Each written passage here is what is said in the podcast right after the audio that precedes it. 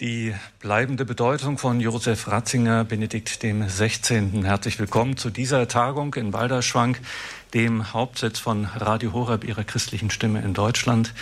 Grüß Gott auch allen, die uns jetzt übers Radio verbunden sind und über EWTN. Die bleibende Bedeutung von Benedikt dem 16. Er der am 31.12.2022 heimgerufen wurde.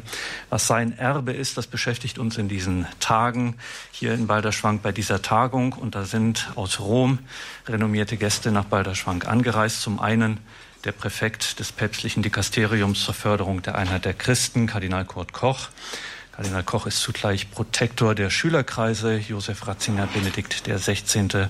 und vom neuen Schülerkreis Josef Ratzinger Benedikt der 16. sind aus Rom nach Balderschwang gekommen. Der Untersekretär des päpstlichen Dikasteriums für die Gesetzestexte Prälat Professor Markus Graulich und der römische Theologieprofessor Ralf Weimann. Kardinal Koch, Prälat Graulich, Professor Weimann, diese drei Theologen werden wir in den nächsten Tagen nicht nur hören zu den wesentlichen Wegweisungen Josef Ratzingers Benedikts 16. Sie stellen sich auch Ihren Fragen hier im Saal und Ihren Fragen, liebe Zuschauerinnen und Zuschauer, liebe Hörerinnen und Hörer. Das Programm ist, muss man sagen, ausgesprochen ambitioniert. Von geradezu enzyklopädischer Kühnheit. Drei Vorträge, äh, zwei am Vormittag, Mittag 10 Uhr und 12.15 Uhr und dann am Nachmittag um 16.30 Uhr und dann am Abend um 20.30 Uhr werden wir dann hier ins Gespräch kommen das am Tag Gehörte diskutieren und vertiefen. Und dazu können, wie gesagt, die Zuschauer und Hörer sich auch melden. Zum einen werden sie unter der Hörertelefonnummer von Radio Horeb Ihre Fragen hinterlegen können. Und natürlich schauen wir auch die ganze Zeit, was sich im YouTube-Chat dann tut, in, der, in, den Kommentaren. Wenn Sie da eine Frage stellen, dann nehmen wir das auch auf. Heute an Tag 1 starten wir ganz grundlegend, wie das im theologischen Jargon heißt, fundamental theologisch. Und den Anfang macht jetzt Kardinal Kurt Koch mit einer Einführung in die Theologie von Josef Ratzinger, Benedikt XVI. Ihnen das Wort, Kardinal Koch.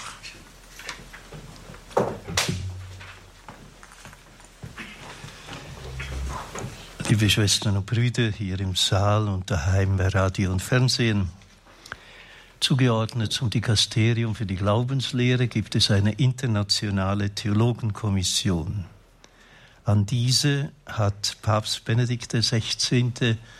eine Ansprache gerichtet im Jahre 208, in dem er Folgendes gesagt hat.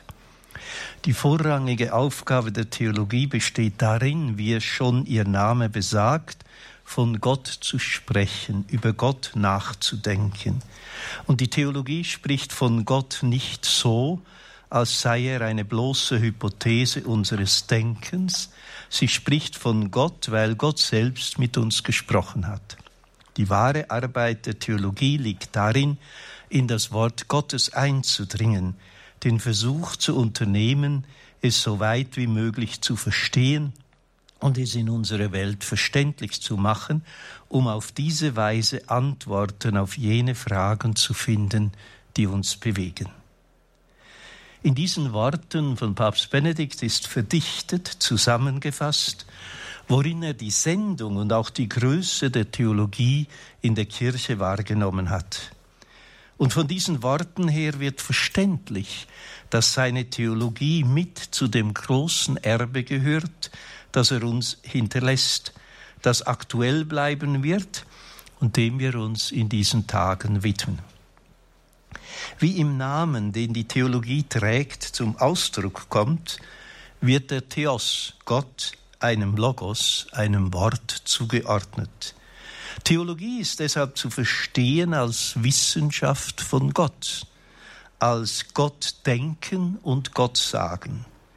Das zentrale Thema der theologischen Verantwortung des christlichen Glaubens ist die lebendige Wirklichkeit Gottes, und zwar in der Weise, dass im Erkennen Gottes zugleich alles, was Inhalt der menschlichen Wirklichkeitserfahrung ist, als von Gott mitbestimmt zu denken und zu erkennen ist. Der christliche Glaube ist in erster Linie Glaube an Gott, Freilich nicht an irgendeinen Gott, sondern an den Gott mit dem menschlichen Angesicht Jesu Christi. Denn der christliche Glaube ist nicht nur ein menschlicher Vollzug im Sinne des Vertrauens auf Gott, was die Theologie Fides qua nennt, sondern er hat auch einen konkreten Inhalt, die Fides quae, den wir im Glaubensbekenntnis zum Ausdruck bringen. Die Hauptverantwortung christlicher Theologie besteht deshalb darin, die Zentralität dieses Gottes im Denken des Christen und der ganzen Kirche zum Tragen zu bringen. Daraus ergeben sich zwei elementare Dimensionen christlicher Theologie. Der christliche Glaube steht erstens, wie wir gestern schon gesehen haben, der menschlichen Vernunft keineswegs entgegen, sondern öffnet vielmehr die Vernunft und damit den Horizont des denkenden Menschen. Denn der christliche Glaube erhebt den Anspruch, wahr zu sein. Er muss deshalb den Kontakt und den Dialog mit dem menschlichen Denken suchen. Darin besteht die vornehme Aufgabe der Theologie, in der die besondere Art dieses christlichen Anspruchs auf Wahrheit und damit zugleich das eigene Wesen des Christentums zum Vorschein kommt. Denn für Josef Ratzinger, Benedikt XVI., ist das Phänomen Theologie im strengen Sinne des Wortes ein ausschließlich christliches Phänomen, das es anderwärts nicht gibt. Josef Ratzinger ist überzeugt, dass ohne theologisches Nachdenken die Harmonie zwischen Glaube und Vernunft nicht in adäquater Weise zum Ausdruck gebracht werden kann. Und weil er sich ganz dem Dialog zwischen Glaube und Vernunft verpflichtet gewusst hat, hat er stets eine hohe Wertschätzung der Theologie gegenüber gehabt. Wie sehr die Theologie, um den Dialog mit der menschlichen Vernunft pflegen zu können, rational argumentieren muss, so sehr ist sie auch verpflichtet, der Natur des christlichen Glaubens treu und damit in das Leben und Nachdenken der Kirche eingebunden zu sein. Josef Ratzinger hat deshalb zweitens sein theologisches Denken stets als Mitdenken mit der ganzen Kirche und in diesem elementaren Sinn als kirchlichen Dienst an der objektiv vorgegebenen Wahrheit des Glaubens der Kirche verstanden, und er hat folglich die Wirklichkeit der Kirche nie als einen wissenschaftsfremden Faktor betrachtet. Wäre dem so, würde es sich um eine Einstellung handeln, die Theologie und Kirche gleichermaßen gefährden würde. Wie Josef Ratzinger schrieb, denn eine Kirche ohne Theologie verarmt und erblindet, eine Theologie ohne Kirche aber löst sich ins Beliebige auf.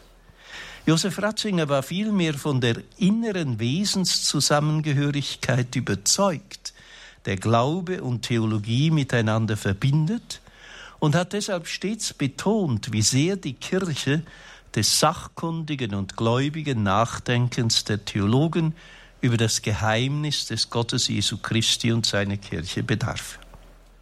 In diesem doppelten Anspruch der Theologie, bei der Reflexion über den Glauben, dem Dialog mit der Vernunft verpflichtet zu sein und zugleich eine kirchliche Theologie zu vollziehen, in diesem doppelten Anspruch ist es begründet, dass Josef Ratzinger auf der einen Seite seine Berufung darin gesehen hat, der Kirche als Theologe zu dienen, und dass er auf der anderen Seite mit seiner Berufung in das Amt des Bischofs, des Präfekten der Kongregation für die Glaubenslehre und auch des Papstes sich nie von der Theologie verabschiedet hat. In seiner Überzeugung, in erster Linie zum Theologen und damit zum Diener an der Wahrheit Gottes berufen zu sein, ist er auch als Papst der Verantwortung des Theologen verpflichtet geblieben und hatte das innerste Wesen seines Hirtendienstes darin wahrgenommen, ich zitiere, die Sensibilität für die Wahrheit wachzuhalten, die Vernunft immer neu einzuladen, sich auf die Suche nach dem Wahren, nach dem Guten, nach Gott zu machen und auf diesem Weg die hilfreichen Lichter wahrzunehmen, die in der Geschichte des christlichen Glaubens aufgegangen sind und dabei dann Jesus Christus wahrzunehmen als Licht, das die Geschichte erhält und den Weg in die Zukunft zu finden hilft. Christlicher Glaube braucht Theologie, aber Theologie setzt den Glauben an das Wort, das Gott zu uns Menschen gesprochen hat, voraus. Damit werden Sinn und Sendung christlicher Theologie sichtbar. Sie ist in ihrem innersten Kern das disziplinierte Nachdenken des uns Menschen von Gott vorgedachten und vorgesagten. Darin ist es begründet, dass sich der Theologe von den anderen Wissenschaftlern und letztlich von jedem denkenden Menschen unterscheidet. Es zeichnet den denkenden Menschen voraus, dass bei ihm das Denken dem Sprechen, der Gedanke dem Wort vorausgeht. Menschen, die sich selbst zuerst gehört haben müssen, damit sie überhaupt wissen, was sie denken sollen, pflegen wir ja mit Recht nicht als besonders intelligent und schon gar nicht als weise zu bezeichnen. Beim Theologen verhält es sich ganz anders. Damit wird ihm keineswegs solides Denken abgesprochen. Doch beim Theologen, der sich selbst und seine Verantwortung recht versteht, geht das Wort dem Denken immer voraus. Dabei handelt es sich gerade nicht um das Wort des Theologen, sondern um das Wort Gottes, das auf den Theologen zukommt und das er zunächst empfangen und annehmen muss.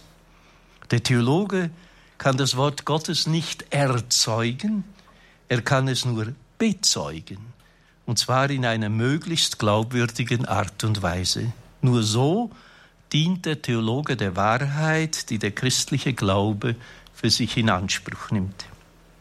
Die Theologie geht insofern von einer Antwort aus, die sie nicht selbst gefunden oder gar erfunden hat, sondern die viel größer ist als das eigene Denken, an dem sie aber immer wieder Maß nehmen muss.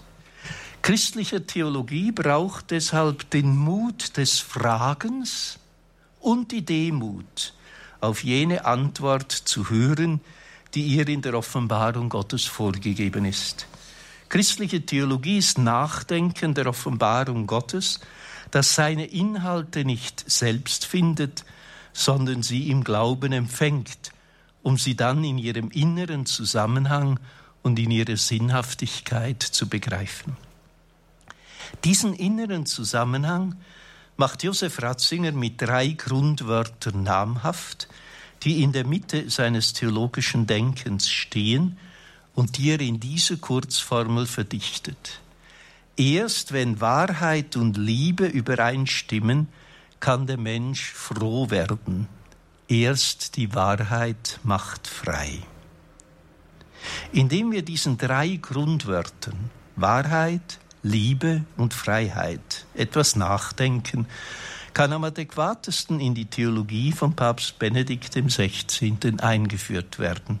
Zum ersten Wahrheit. Die Suche nach der Wahrheit des uns von Gott offenbarten steht im Mittelpunkt christlicher Theologie. Diese Grundüberzeugung hat sich bereits in der Biografie von Josef Ratzinger angemeldet.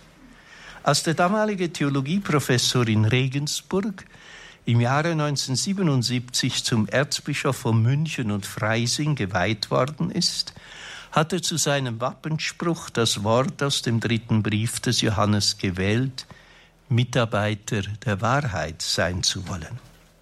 Mit der Wahl dieses Leitwortes für seinen bischöflichen Dienst hat er aber nur ins Wort gebracht, wie er bereits seine Berufung als Theologe gesehen hat, nämlich im intellektuellen Dienst an der Wahrheit Gottes zu stehen, die er in seiner Geschichte mit der Menschheit offenbart hat.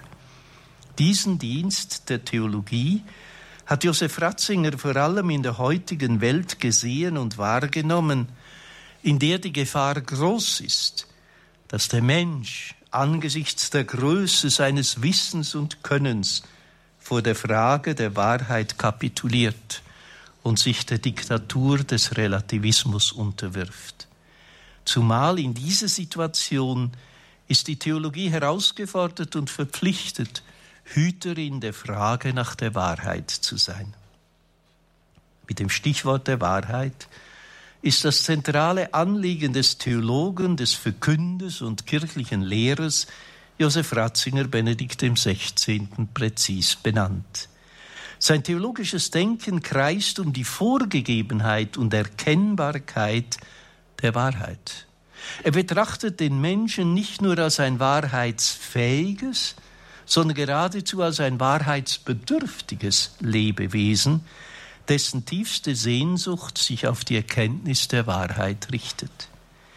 Im Anschluss an die Grundfrage des heiligen Augustinus, was der Mensch denn stärker als die Wahrheit ersehnt, ist für Josef Ratzinger die Frage nach dem Wesen des Menschen und die Frage nach der Wahrheit identisch und definierte den Menschen als Sehnsucht nach Wahrheit. Ich zitiere, der Mensch ist ein Wesen, das einen Durst nach Unendlichkeit im Herzen trägt, einen Durst nach Wahrheit, nicht nach einer Teilwahrheit, sondern nach der Wahrheit, die den Sinn des Lebens zu erklären vermag, denn er ist als Gottes Abbild und ihm ähnlich erschaffen worden.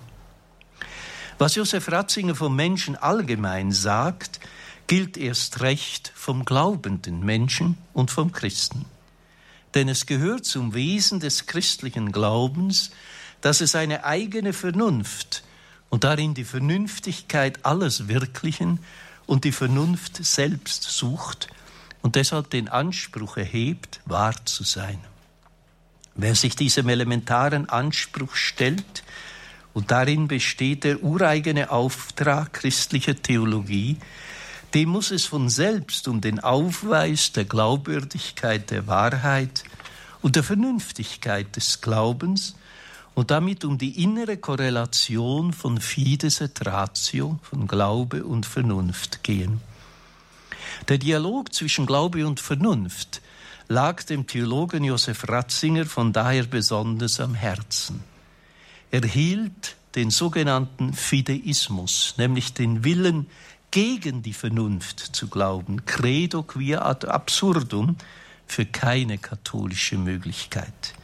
Er orientierte sich vielmehr auch hier an der Wegweisung des heiligen Augustinus, seines bedeutendsten Lehrers. Glaube, um überhaupt verstehen zu können. Und verstehe, um zu glauben.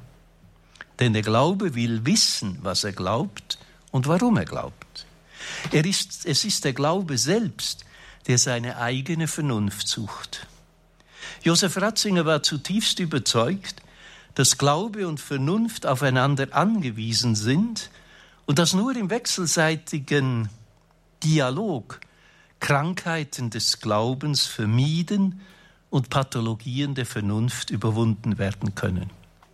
Denn ohne Vernunft droht der Glaube seine Wahrheit zu verdecken und fundamentalistisch zu werden, wie umgekehrt die Vernunft ohne Glauben einseitig und eindimensional zu werden beginnt. Dem Anliegen eines ehrlichen Dialogs zwischen Glaube und Vernunft hat Josef Ratzinger stets seine theologische Aufmerksamkeit geschenkt, beginnend mit seiner Antrittsvorlesung an der Universität Bonn im Jahre 1959 die er dem Thema der Gott des Glaubens und der Gott der Philosophen gewidmet hat, bis zu seiner berühmten Vorlesung mit dem Titel Glaube, Vernunft und Universität, die er im September 2006 an der Universität Regensburg gehalten und in der er mit dem Zitat des byzantinischen Kaisers Manuel II. Paläologos nochmals emphatisch seine Grundüberzeugung zum Ausdruck gebracht hat, mit den Worten nicht vernunftgemäß, nicht synlogo zu handeln, ist dem Wesen Gottes zuwider. Mit diesem Anliegen hat er auch immer wieder den Dialog mit kritischem Denken, wie mit dem deutschen Philosophen Jürgen Habermas, gesucht, und dem Dialog zwischen Glaube und Vernunft hat er auch als Papst auf seinen apostolischen Reisen viele seiner großen Reden vor allem von, vor Vertretern der Kultur und der Wissenschaft gewidmet. Von daher wird der Blick frei auf den tiefsten Grund, weshalb Josef Ratzinger der Dialog zwischen Glaube und Vernunft so wichtig ist. Der Grund liegt in der Überzeugung des christlichen Glaubens, dass Gott selbst in erster Linie als Logos, als Wort, als Sinn, als Vernunft und Wahrheit zu verstehen ist. Papst Benedikt hat diese Überzeugung mit einem einleuchtenden Gleichnis verdeutlicht. Kommt ein längeres Zitat, aber das ist so schön und so typisch für den Papst.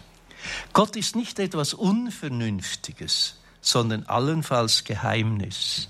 Das Geheimnis wiederum ist nicht irrational, sondern Überfluss an Sinn, an Bedeutung, an Wahrheit. Wenn der Vernunft das Geheimnis dunkel erscheint, dann nicht, weil es im Geheimnis kein Licht gibt, sondern weil es vielmehr zu viel davon gibt. So sehen die Augen des Menschen wenn er sie direkt auf die Sonne richtet, um sie zu betrachten, nur Finsternis. Aber wer würde behaupten, dass die Sonne nicht leuchtet, ja sogar die Quelle des Lichts ist? Der Glaube gestattet es, die Sonne Gott zu betrachten, weil er die Annahme seiner Offenbarung in der Geschichte ist. In der Vernunft Gottes liegt auch der Grund, für die Vernünftigkeit der Welt, wie sie vor allem im christlichen Schöpfungsglauben zum Ausdruck gebracht wird, der im theologischen Denken von Josef Ratzinger eine stets größere Bedeutung gewonnen hat. Entgegen der heute weit verbreiteten Annahme, dass alles in der Welt Zufall bzw. zufällige Evolution ist, beurteilt Josef Ratzinger die dahinterliegende Annahme, dass die Welt aus Unvernunft entstanden ist, selbst als unvernünftig. Da es in der Welt Vernunft und Geist gibt, ist es doch vielmehr logisch anzunehmen, dass am Uranfang und Urgrund allen Seins die Vernunft steht und die Schöpfung aus Gottes Vernunft kommt sodass die Vernunft in der Schöpfung auch die Vernunft Gottes als des Schöpfers erkennen lässt. Wir müssen, so schreibt er einmal, wenn wir überleben wollen, die inneren Gesetze der Schöpfung dieser Erde respektieren, müssen diese Gesetze kennenlernen und diesen Gesetzen auch gehorchen. Auf der existenziellen Ebene des Menschseins enthält diese grundlegende schöpfungstheologische Option jene befreiende Botschaft, die Papst Benedikt XVI. in der Homilie bei seiner Amtseinführung als Papst mit den Worten ausgesprochen hat. Erst wo wir dem lebendigen Gott in Christus begegnen, lernen wir, was Leben ist. Wir sind nicht das zufällige und sinnlose Produkt der Evolution. Jeder von uns ist Frucht eines Gedankens Gottes. Jeder ist gewollt, jeder ist geliebt, jeder wird gebraucht. Damit ist bereits das zweite elementare Grundwort angesprochen, das im Mittelpunkt des theologischen Denkens von Josef Ratzinger steht, nämlich die Liebe.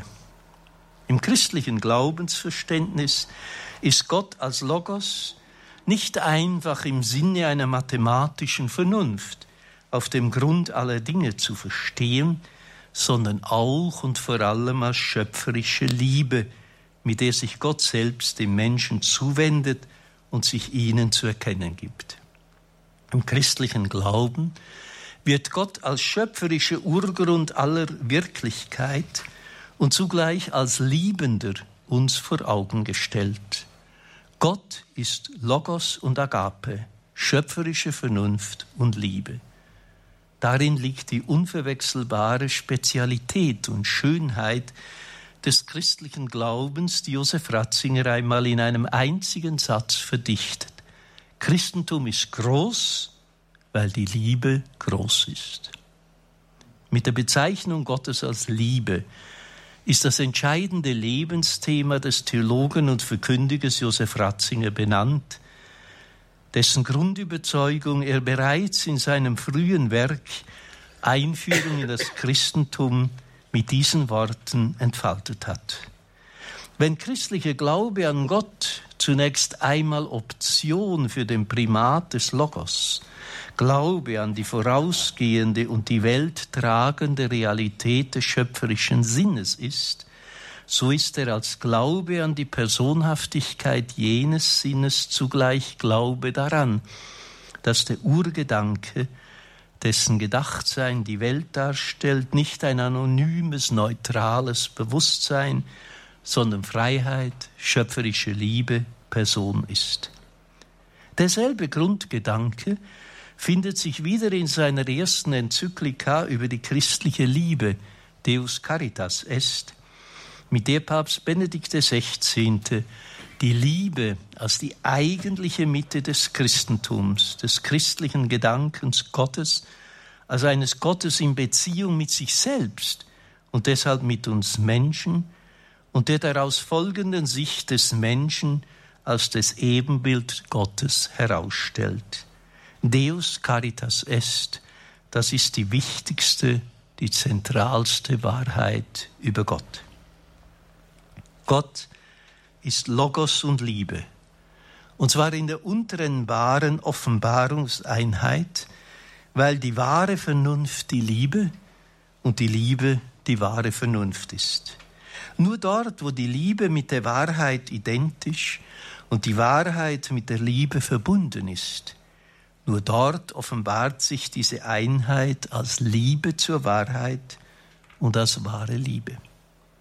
Im christlichen Glauben an den drei einen Gott ist der Christ deshalb berufen und verpflichtet, zusammenzuhalten, was sich nicht trennen lässt. Oder mit den Worten von Josef Ratzinger, Liebe ohne Wahrheit wird blind und zur Karikatur ihrer selbst. Wahrheit ohne Liebe wird grausam und verspielt so ihr eigenes Wesen. In den Augen von Josef Ratzinger ist das Christentum nicht nur von seinem Ursprung her, sondern auch in seinem tiefsten Wesen die Religion der wahren Liebe. Das Christentum stammt aus der Liebe Gottes, der die Menschen liebt und führt die Menschen in die Liebe, die wir Gott zurückschenken und von daher auch einander geben. Auch diese tiefe Wahrheit verdankt Josef Ratzinger seinem Lehrer Augustinus, der wiederholt die zwei Seiten des christlichen Gottesbegriffs unterstrichen hat. Gott ist Logos und Gott ist Amor. Bis dahin, dass er ganz klein wird, einen menschlichen Leib annimmt und schließlich als Brot in unsere Hände sich gibt. Die Offenbarungseinheit von Wahrheit und Liebe zeigt sich nach Josef Ratzinger somit am schönsten im Geheimnis Jesu Christi, in dem die Wahrheit Gottes endgültig aufgeleuchtet ist und Gottes Liebe zu uns Menschen Fleisch angenommen hat. Im Menschen Jesus von Nazareth hat sich der göttliche Urgrund allen Seins konkret gezeigt. Er hat sich als Liebe geschenkt und sein wahres Gesicht offenbart.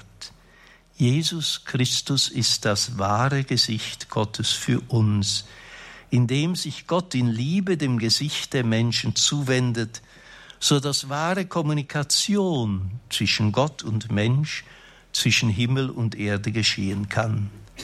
Der fleischgewordene Sohn ist die Kommunion zwischen Gott und den Menschen. Die Menschwerdung des göttlichen Logos, in der uns die Wahrheit und Liebe Gottes in Person begegnen, ist das Zentraldogma des christlichen Glaubensbekenntnisses und deshalb auch der innerste Konstruktionspunkt des theologischen Denkens von Josef Ratzinger. Seine Theologie ist in ihrem zentralen Kern christozentrische Theologie der Fleischwerdung Gottes. Und sein Herzensanliegen besteht von daher in einer tiefgreifenden Erneuerung des Christusglaubens der Kirche. In seiner Theologie findet die Fleischwerdung Gottes ihre letzte Radikalität im Kreuzesgeschehen, dass nicht nur die Stunde der Wahrheit, sondern auch die Stunde der endgültigen Offenbarung der Liebe Gottes ist. Denn am Kreuz hat Jesus Christus den Sündentod der Menschen mit seinem stellvertretenden Liebestod überwunden und in diesem wunderbaren Platztausch die Erlösung der Menschen erwirkt. Am Kreuz hat Jesus die Schwerkraft der Sünde für die Menschen und zu ihrem Heil auf sich geladen. Die Liebe Gottes zeigt sich deshalb nirgendwo so konkret und so hautnah wie am Kreuz Jesu, das die radikalste Konsequenz der Liebe Gottes für uns Menschen ist. Am Kreuz ist Jesus Christus, der gute Hirte der Menschen, selbst Lamm geworden und hat sich auf die Seite der geschuldenen Lämmer gestellt und sie erlöst. Wiederum ein kurzer Satz von Josef Ratzinger. Gott kommt als Lamm. Das ist die Erlösung der Welt. Gott kommt gerade nicht als mächtiger Löwe, wir Menschen ihn allzu oft erwarten, dass er mit seinen Tatzen endlich auf den Boden schlägt. Er kommt als liebendes Lamm, da allein die Liebe allmächtig ist. Am Kreuz Jesu wird sichtbar, dass Liebe soll sie wirklich erlösen können, nicht ohne Opfer und damit nicht ohne Investition des eigenen Lebens zugunsten des anderen sein kann. Das Kreuz ist das deutlichste und wirksame Zeichen dafür, dass Gott sich nicht mit verbalen Liebeserklärungen an uns Menschen begnügt, sondern selbst einen hohen Preis für seine Liebe bezahlt hat, indem er in Liebe sein Herzblut für die Menschen investiert und sie endgültig angenommen hat. Der gekreuzigte Christus ist für den Glaubenden die Gewissheit einer universalen Liebe, die zugleich ganz konkret Liebe zu ihm, zu allen Menschen ist. Es ist die Gewissheit einer bis in die Tötung durchgehaltenen Liebe Gottes. Das Kreuz ist die Erscheinung der größten Liebe Gottes, die überhaupt der Wärmestrom nicht nur der ganzen Schöpfung, sondern erst recht der Erlösung der Menschen ist. Wie in der menschlichen Erfahrung dem Lieben können immer das Geliebtwerden vorausgeht, so können auch wir Menschen nicht uns selbst erlösen, sondern können nur erlöst werden. Erlöst werden können sie aber nur durch die Liebe, so dass das Erlöstwerden zutiefst im Geliebtwerden besteht. Papst Benedikt XVI. Hat das in seiner Enzyklika über die christliche Hoffnung Spe Salvi mit den Worten zum Ausdruck gebracht. Wenn es diese unbedingte Liebe gibt, mit ihrer unbedingten Gewissheit, dann, erst dann, ist der Mensch erlöst, was immer ihm im Einzelnen auch zustoßen mag. Das ist gemeint wenn wir sagen, Jesus Christus hat uns erlöst. Was Josef Ratzinger von der Erlösung des Menschen bekennt, gilt erst recht von der eschatologischen Vollendung des Menschen, der er sein Buch Eschatologie, Lehre von den letzten Dingen, Tod und ewiges Leben gewidmet hat. Gottes grenzenlose und unendliche Liebe will Ewigkeit für jeden Menschen.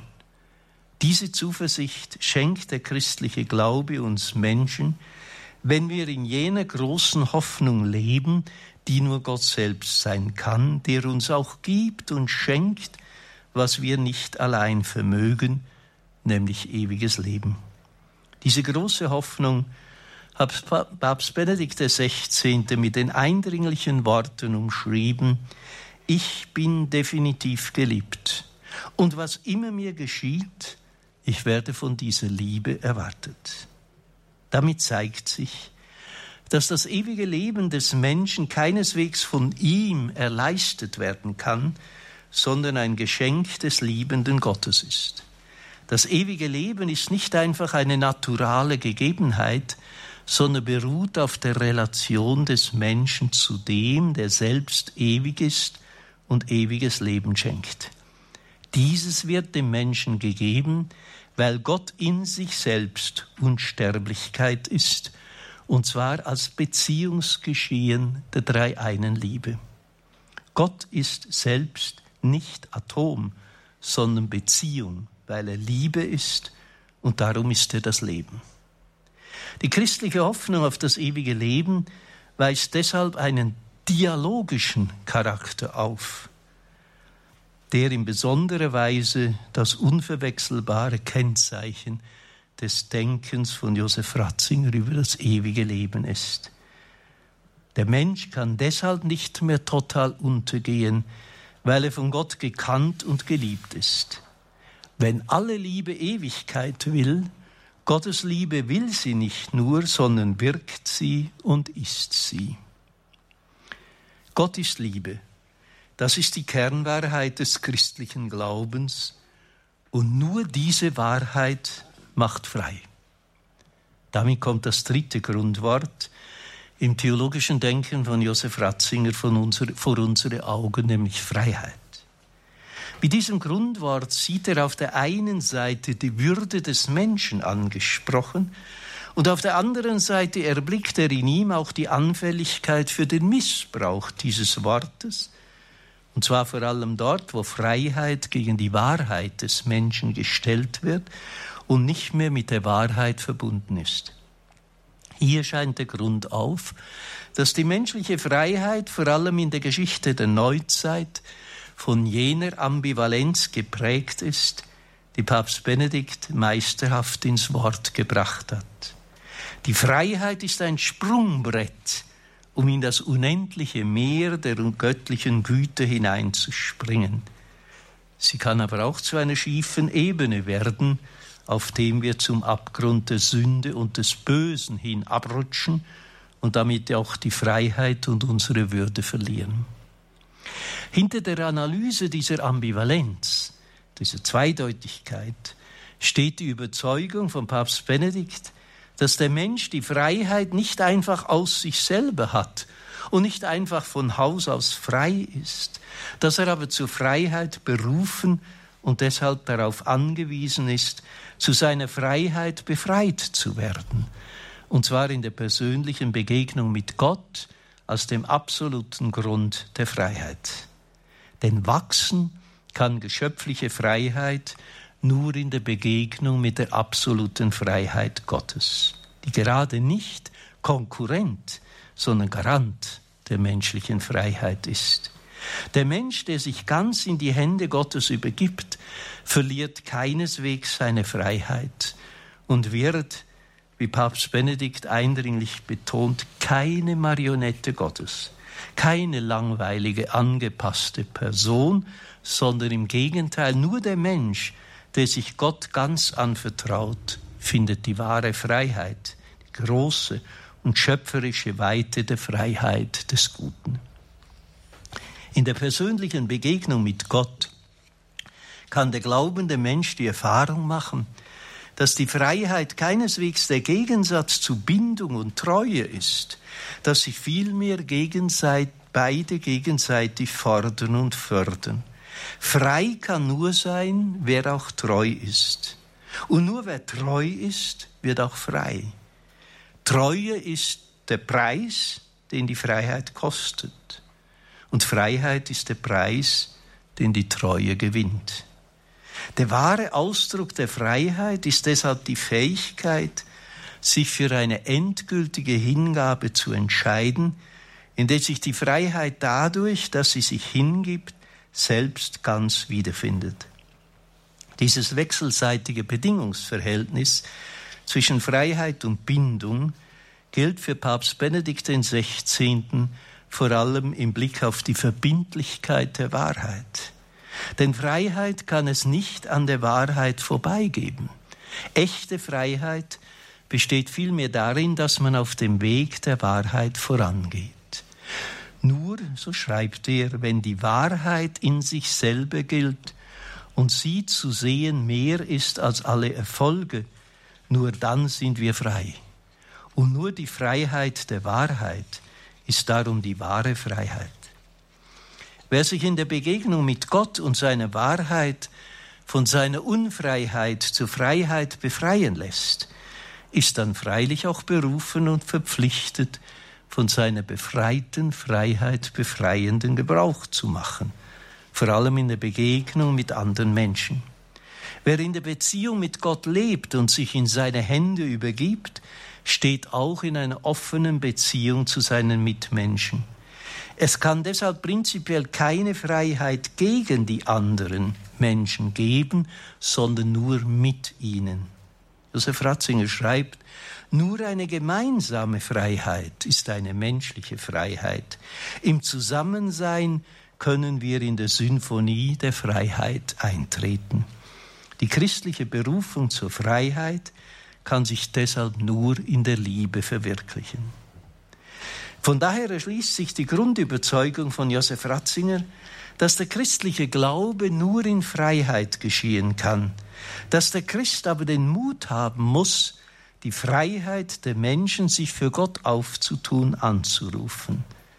Dann versteht es sich von selbst, dass der Proselytismus, das unfreie Abwerben von Menschen, dem Christlichen zuwider ist. Papst Benedikt XVI. hat das eindringlich mit den Worten betont, die Kirche betreibt keinen Proselytismus. Sie entwickelt sich vielmehr durch Anziehung wie Christus mit der Kraft seiner Liebe, die im Opfer am Kreuz gipfelt, alle an sich zieht, so erfüllt die Kirche ihre Sendung in dem Maß, in dem sie mit Christus vereint jedes Werk in geistlicher und konkreter Übereinstimmung mit der Liebe ihres Herrn erfüllt. Anziehende Evangelisierung ohne Proselytismus ist für Papst Benedikt XVI. der Tatbeweis glaubwürdiger Mission, die als Zeugnis für die Liebe Gottes, die in Christus erschienen ist, nur in Liebe zu den Menschen geschehen kann. Mit den drei Grundwörtern von Wahrheit, Liebe und Freiheit dürften die wesentlichen Perspektiven des theologischen Denkens von Josef Ratzinger, Benedikt XVI. skizziert sein. Seine Theologie ist Reflexion der Offenbarung der Wahrheit und Liebe Gottes, mit der sich Gott an den Menschen wendet und auf seine Antwort in Freiheit wartet. Die Einladung zur Antwort des Glaubens ergibt sich dabei von selbst aus der Offenbarung Gottes. Denn zum Geschehen der Offenbarung gehört auch das sie empfangende Subjekt. Wo niemand Offenbarung wahrnimmt, da ist eben keine Offenbarung geschehen, denn da ist nichts offenbar geworden. Zur Offenbarung gehört vom Begriff selbst her ein jemand, der ihrer inne wird. Der Empfänger der Offenbarung Gottes ist dabei nicht einfach der einzelne Christ. Zum Glauben gehört zwar elementar das Du, nämlich die persönliche Beziehung des einzelnen Christen mit dem dreieinen Gott. Der Glaube als Antwort auf die Offenbarung Gottes ist zu verstehen als persönliche Kommunikation des Menschen mit dem lebendigen Gott. Auf der anderen Seite kann jedoch niemand allein glauben. Jeder Christ verdankt seinen Glauben vielmehr konkreten Mitmenschen, die vor ihm geglaubt und heute mit ihm glauben. Der einzelne Christ kann nicht einfach aus seinem eigenen, sondern nur mit der ganzen Kirche mitglaubend glauben. Zum Glauben gehört deshalb auch und sogar prioritär das kirchliche Wir. Und der eigentliche Empfänger der Offenbarung Gottes in Jesus Christus ist die Glaubensgemeinschaft der Kirche, und damit bin ich beim kurzen letzten dritten Teil Offenbarung und Glaube im Lebensraum der Kirche. Von daher wird nämlich auch das tiefste Wesen der Kirche sichtbar, dass Christus und Kirche als sein Leib unlösbar zusammengehören und nicht voneinander getrennt werden dürfen, wie der Slogan Jesus Ja, Kirche Nein vorgibt, der seit einiger Zeit wieder Mode geworden ist. Zwischen Jesus Christus und seinem Leib kann es keinen Widerspruch geben. Und zwar trotz der vielen Sünden der Menschen, die die Kirche bilden. Der besagte Slogan, ist deshalb mit der Intention Jesu nicht vereinbar und deshalb nicht christlich. Papst Benedikt XVI. hat es mit diesen klaren Worten hervorgehoben. Dieser individualistisch ausgesuchte Jesus ist ein Phantom Jesus. Wir können nicht Jesus ohne jene Wirklichkeit haben, die er geschaffen hat und in der er sich mitteilt. Zwischen dem fleischgewordenen Sohn Gottes und seiner Kirche gibt es eine tiefe, untrennbare, geheimnisvolle Kontinuität, Kraft derer Christus heute in seinem Volk gegenwärtig ist. Aufgrund dieser Zusammengehörigkeit von Christus und seinem Leib ist die Kirche für Josef Ratzinger in erster Linie nicht ein Gegenstand, ein Objekt der theologischen Reflexion.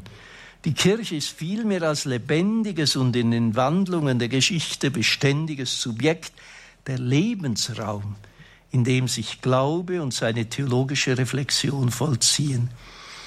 Christliche Theologie als Denken des Glaubens ist immer in und aus der Kirche und in diesem grundlegenden Sinn kirchliche Theologie. Als solche steht sie ganz im Dienst der Verkündigung der Wahrheit des gemeinsamen Glaubens der Kirche. Die kirchliche Verkündigung des Glaubens muss deshalb vor der kritisch-theologischen Reflexion dieses Glaubens den Vorrang haben. Die Theologie kann nicht das Maß der Glaubensverkündigung sein, sondern die Glaubensverkündigung muss das Maß der Theologie sein. Die Theologie kann nicht im luftleeren Raum oder in der privaten Beliebigkeit des einzelnen Theologen vollzogen werden, sie muss sich vielmehr öffnen für die Glaubensgemeinschaft der Kirche. In diesem Sinn ist die Theologie ein eigentlich kirchlicher Dienst und kann wie jeder kirchliche Dienst nur in dienender Stellvertretung wahrgenommen werden. Und dazu muss sie sich an jenem Kriterium orientieren, das Josef Ratzinger immer wieder in Erinnerung gerufen hat. Ich zitiere das erstrangige Gut, für das die Kirche Verantwortung trägt, ist der Glaube der Einfachen. Die Ehrfurcht davor muss innerer Maßstab aller theologischen Lehre sein. Zu solcher Ehrfurcht gehört auch, dass sich die Theologie Rechenschaft darüber gibt, dass der Glaube seine erste Artikulation nicht in der Theologie findet, sondern in der Doxologie des Gebetes. Wie ein liebender Mensch nur dann wirklich adäquat über einen geliebten Menschen zu sprechen vermag, wenn er zuvor und vor allem zu ihm zu reden imstande ist, so ist auch das theologische Reden von Gott nur dann wirklich adäquat, wenn es vom lebendigen Reden zu Gott herkommt und immer wieder in das Reden zu Gott hineinführt. Als Quelle und Mündung des theologischen Denkens von Gott stellt das Gebet ein elementares Kriterium des theologischen Denkens dar. Nur das kann theologisch als wahr gelten, was auch im Gebet vor Gott ausgesprochen kann, werden kann.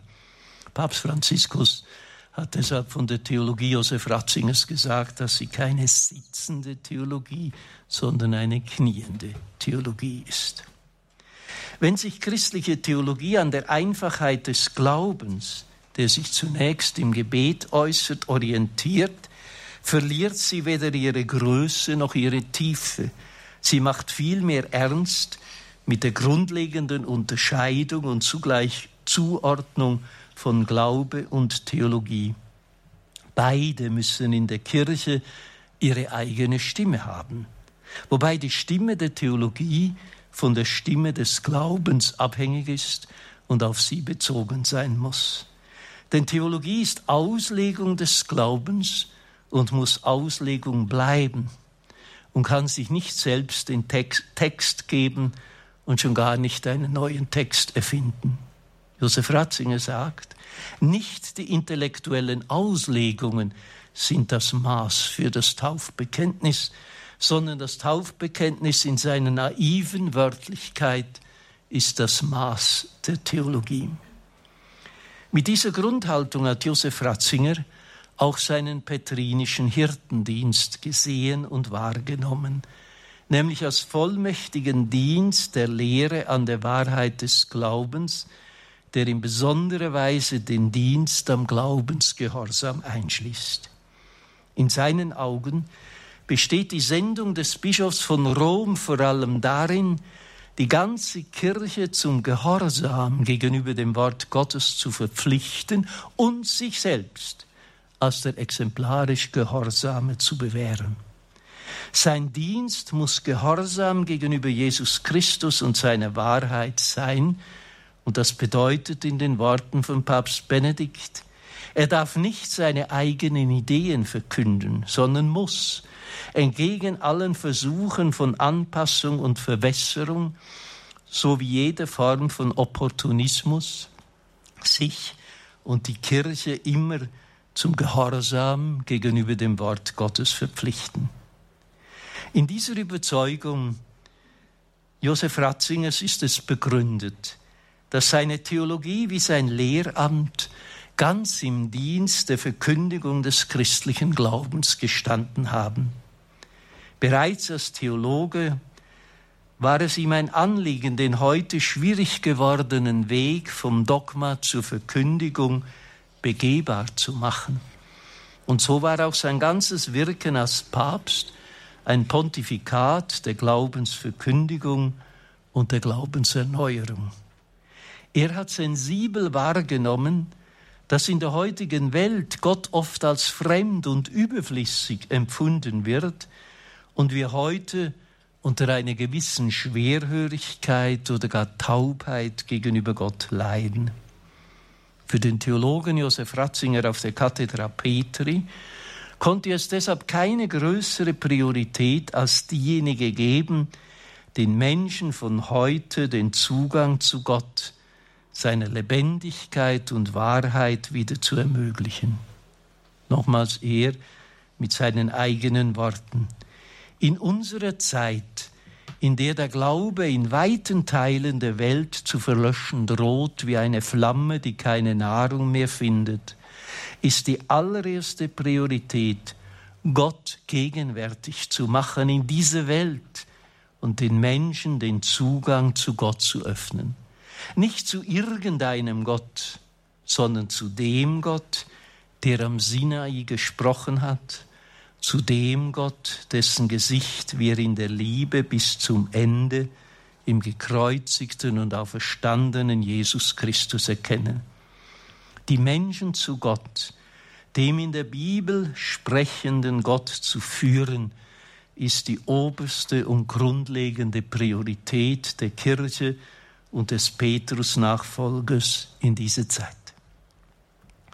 Den Primat der Gottesfrage erneut zur Geltung zu bringen, ist für Papst Benedikt XVI. die elementarste Herausforderung in seiner Pontifikat wie in seiner ganzen Theologie gewesen, die in ihrem innersten Kern nichts anderes sein kann als Theologie, Lehre von Gott. Wie sehr sein besonderes Anliegen darin bestanden hat, den Glauben an Gott wieder ins Zentrum der Kirche und ihrer Theologie zu stellen, ist nochmals sichtbar geworden in seinem geistlichen Testament, das nach seinem Heimgang am 31. Dezember 2022 veröffentlicht worden ist und in dem er der ganzen Kirche die Ermutigung und Zumutung hinterlassen hat, wörtlich, steht fest im Glauben, lasst euch nicht verwirren. Dieses Testament bezeugt erneut, dass wir in Josef Ratzinger, einem tiefgläubigen Christen, einem sehr intelligenten Theologen und einem weisen Hirten begegnen durften. Ohne diesen Dreiklang lässt sich auch seine Theologie nicht verstehen. Besten Dank für Ihre Aufmerksamkeit.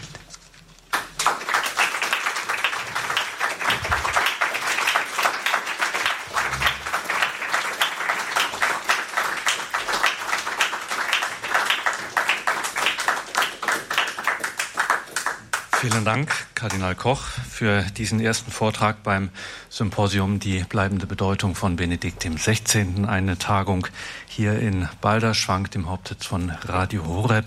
Auch die Zuschauer von EWTN sind mit dabei. Ja, Wahrheit, Liebe, Freiheit tiefgläubiger Christ, Benedikt XVI., sehr intellektueller Theologe, intelligenter Theologe und ein weiser Hirte.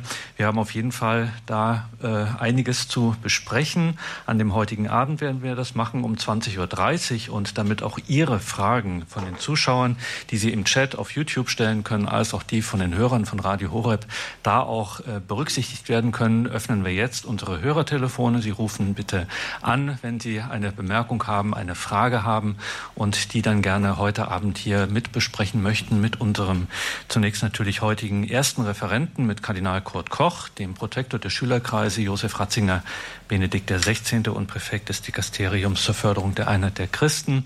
Und ebenfalls hier zu Gast bei dieser Tagung ist der Untersekretär des Dikasteriums für die Gesetzestexte, Prälat Professor Markus Graulich und der Theologieprofessor Dr. Dr. Ralf Weimann. Mit ihm, mit Ralf Weimann, wird es jetzt auch äh, weitergehen, mit nämlich der dem Thema um 12.15 Uhr in dem zweiten Vortrag der Tagung die Offenbarung als der zentrale Bezugspunkt der Theologie, wie das bei Josef Ratzinger Benedikt im 16. ausschaut. Dann geht es um 12.15 Uhr hier weiter im Saal und natürlich auch bei EWTN und bei Radio Horeb seien Sie mit dabei. Die Hörer von Radio Horeb, die Fragen stellen möchten, ich sage nochmal die Telefonnummer für alle, die hier ihre Fragen einbringen möchten. Die Telefone sind jetzt auf. Sie erreichen uns unter der 089 517 008 008. Und das heißt, eine deutsche Telefonnummer, wenn Sie uns außerhalb von Deutschland hören, gar kein Thema. Wählen Sie einfach die deutsche Vorwahl vorweg. Das ist die 0049. Und dann geht es direkt weiter mit der 89 517 008 008. Die bleibende Bedeutung von Benedikt dem 16. Schön, dass Sie alle mit dabei sind an den Radios, am Fernsehen. Gleich um 12.15 Uhr dann Vortrag Nummer zwei mit Professor Ralf Weimann. Bis dahin.